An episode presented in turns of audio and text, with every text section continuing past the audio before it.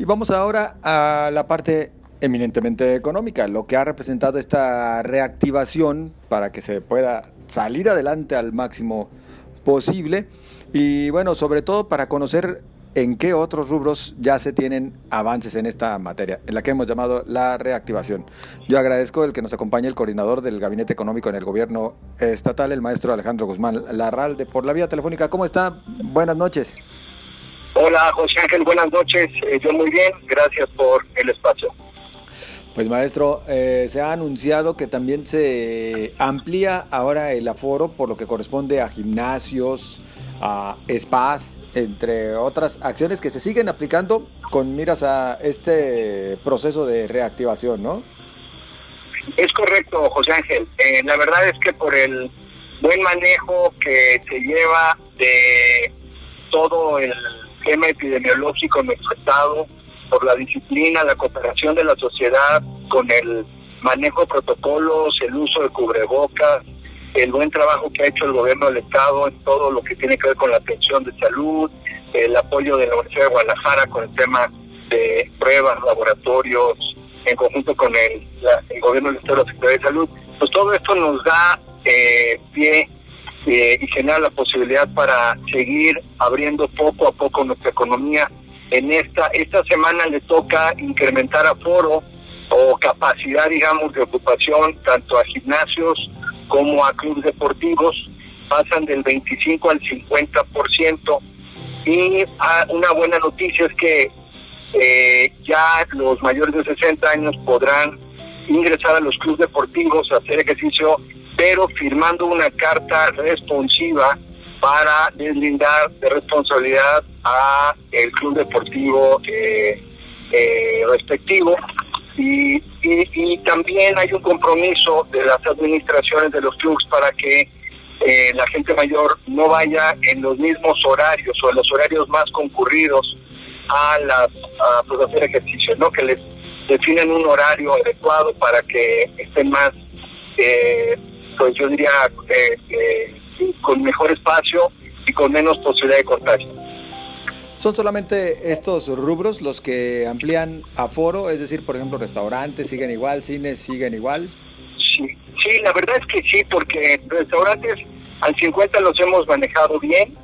Eh, la verdad es que acordémonos que restaurantes, pues para poder consumir, pues se tienen que quitar el cubrebocas, por lo tanto, pues ya ahí incrementa un poco el riesgo y ahí por eso no queremos seguir incrementando eh, más el riesgo. Al 50 hemos estado balanceados, no es lo ideal para el sector productivo, pero al menos eh, tenemos esa posibilidad. Y eh, cines, pues la verdad es que eh, no sé si a ti te ha tocado ir, a mí ya me tocó ir un par de veces y ni siquiera se está llenando la capacidad que se ofreció del 25%.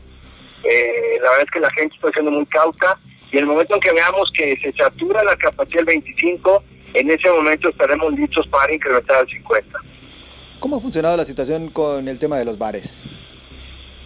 Eh, mira, vamos muy bien. Yo te diría que se va a hacer en dos etapas.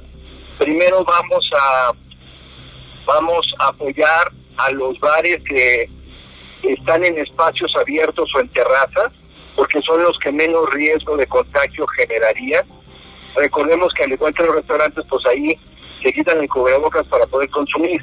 Entonces, pues dado, ese riesgo, por eso necesitamos empezar ahorita con lugares abiertos. Y eh, ya estamos revisando los últimos detalles.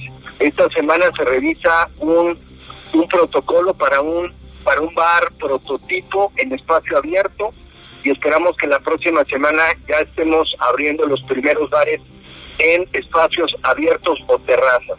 Y lo que es en espacios cerrados es que posiblemente esperemos un poco más. Centros nocturnos, centros de espectáculos y salones de fiestas cerrados se mantienen en la misma condición. Sí, todavía, todavía cerrados, porque la verdad es que aunque vamos bien en la en el tema de incidencias eh, y en la estadística de contagios, mm, creemos que tenemos que esperar primero a que ingresen también eh, o que regresen a clases en algún porcentaje eh, los alumnos de los distintos niveles escolares. Y eh, recordemos también que se acaba de abrir la línea 3 del tren ligero, esto genera 80 mil personas diarias, eh, entonces también tenemos que ser cautos porque todavía nos faltan algunas actividades y necesitamos mantener bajos los niveles de contagio. Maestro Guzmán Laralde, ya el mes de agosto eh, se vio más favorable por lo que refiere a la generación de empleo. Es decir, ya se retuvo la caída, inclusive vimos que, que se pudieron generar. Para ustedes, ¿lo peor ya pasó? A ver, eh, todavía nos falta, sí, sí, sí creemos que ya pasó lo peor, pero acordemos que todavía el fin de año, históricamente, todavía es un mes, eh, diciembre particularmente, en el que se, se pierde empleo. Entonces, ahorita vamos, eh, de acuerdo con nuestros pronósticos, vamos a seguir incrementando empleo. Eh, o sea, agosto fue un excelente mes. Esperamos que septiembre, octubre y noviembre también lo sean y posiblemente en diciembre caiga un poco. Pero sin duda vamos a recuperar buena parte del empleo perdido en el primer semestre. Pues sin duda esa es una buena noticia porque pues sí hubo cantidad importante de familias que se quedaron en estos momentos en la zozobra, ¿no? ¿Cuántos empleos se perdieron? No lo recordaría por lo menos hasta julio. En el acumulado llevamos, en el acumulado llevamos 70 mil empleos perdidos, eh, pero vamos a recuperar, calculamos nosotros, de otros entre 30 y 40 mil empleos en lo que resta el año, de tal manera que terminemos con una pérdida de entre, entre 30 y 35 mil empleos totales. Después de una pandemia, la verdad es que sería un gran logro. Que proporcionalmente, inclusive con respecto a otros puntos de la República, no sería tan grave. No, no, de hecho, eh, en el mes de agosto cerramos como el segundo estado que más generó empleo formal, solamente casi empatados con el estado de Nuevo León. Eh, y la verdad es que pues creemos que vamos a seguir en esa dinámica para el resto del año. Maestro Guzmán Laralde, bueno, pues eh, todo esto, es decir, esta buena expectativa que nos comenta en estos momentos, sí va a depender de que no hayan rebrotes importantes por lo que refiere a la pandemia. Eh, exactamente, y es por eso que tenemos que ser muy cautos, no podemos echar las campanas al vuelo. Hemos logrado mucho y la verdad es que eh, el personal médico de todo el estado ha hecho un trabajo formidable y no podemos echar a perder todo lo que ya se lleva ganado.